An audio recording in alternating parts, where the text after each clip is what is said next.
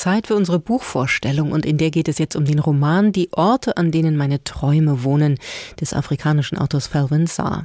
Er wurde 1972 im Senegal geboren, lebt heute abwechselnd dort und in den USA, wo er an der Duke University lehrt. Bislang wurde er vor allem als Theoretiker und Sachbuchautor bekannt. Sein Buch Afrotopia zählt zu den Klassikern der postkolonialen Theorie. Die Orte, an denen meine Träume wohnen, ist sein erster Roman. Marius Scala hat ihn gelesen. Für einen ausgewiesenen Theoretiker wie Felvin Sarr ist es ein Risiko, einen Roman zu veröffentlichen. Sofort wird nach Theorien gesucht, nach Haltungen, hinter denen seine Thesen aus Afrotopia stecken. Thesen über den kolonialen Blick, den der Westen auf Afrika hat und wie diesem zu widerstehen ist. Aber mit seinem ersten Roman hat Felvin Sarr die große Theorie hinter sich gelassen und die literarische Probe bestanden. Die Orte, an denen meine Träume wohnen, tauchen manchmal ganz aus der Tiefe der Gewässer auf. Ich erkenne sie nicht immer.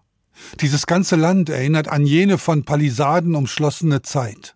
Bei meinem ersten Aufenthalt hier habe ich gegenüber dem Hotel gewohnt, in dem ich jetzt abgestiegen bin genau gegenüber, als müsste ich dorthin zurückkehren, wo sich der Kreis schließt. Nur, welches Land könnte gemeint sein? Wo wohnen seine Träume? Sarr schreibt auf Französisch, lebt in den Vereinigten Staaten und ist Senegalese. Er kann die Identitäten wechseln wie die Hemden und hat genau diesen Wechsel literarisch verspielt zur Form des Romans gemacht. Bouhel und Faudet sind Zwillingsbrüder. Faudet lebt als Schreiner im Senegal. Er lebt mit den alten Geschichten seines Landes, mit seinen Begräbnisritualen und Fantasien. Er kann davon träumen, dass er seinen Atemgeist mit den kosmischen Energien verschmelzt und auf diese Weise lebensspendende Kraft gewinnt, die er für die Gemeinde einsetzen kann. Bouhel dagegen lebt als Student in Frankreich und kann nur hoffen, mit einem Job als Aushilfskellner einigermaßen über die Runden zu kommen. Aber dafür hat er die Bücher, die Weltliteratur. Er lebt mit Jorge Luis Borges in Argentinien und mit Octavio Paz in Mexiko.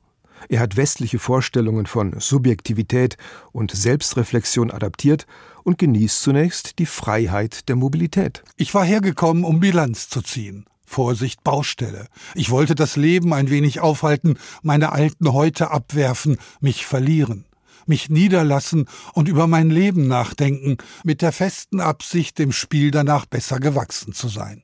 Aber hauptsächlich und vor allem hatte ich dieses Land der stillen, tiefen Gewässer gewählt, um hier eine Last abzulegen, so groß und abgründig wie der Baikalsee. Der Baikalsee taucht nicht zufällig auf.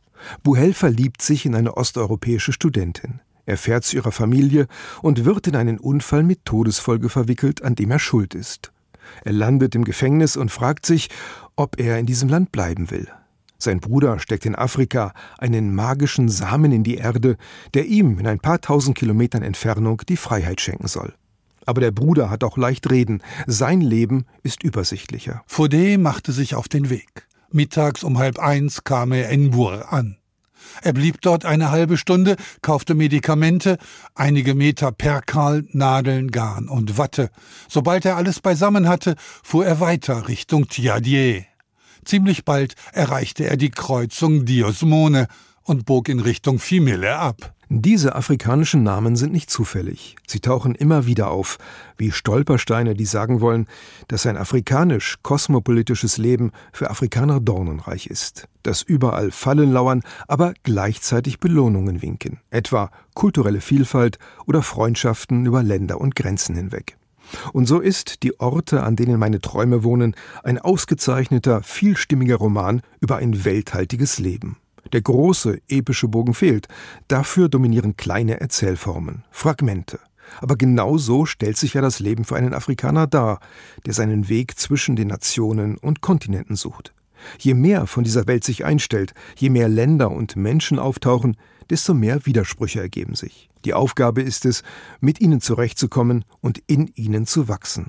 Für Afrikaner im Westen ist das der Alltag. Westliche Leser müssen sich zwischen Mbur, Nendiosmone, Tidiai, Ngasobil und Mbissel orientieren und aufpassen, dabei nicht ins Stolpern zu kommen. Marius Galler stellte uns die Orte, an denen meine Träume wohnen, vor, den ersten Roman von Felvin Saar. Die 192 Seiten wurden von Doris Heinemann übersetzt, erscheinen bei S. Fischer und kosten 24 Euro. Neue Bücher in HR2 Kultur. Weitere Rezensionen auf hr2.de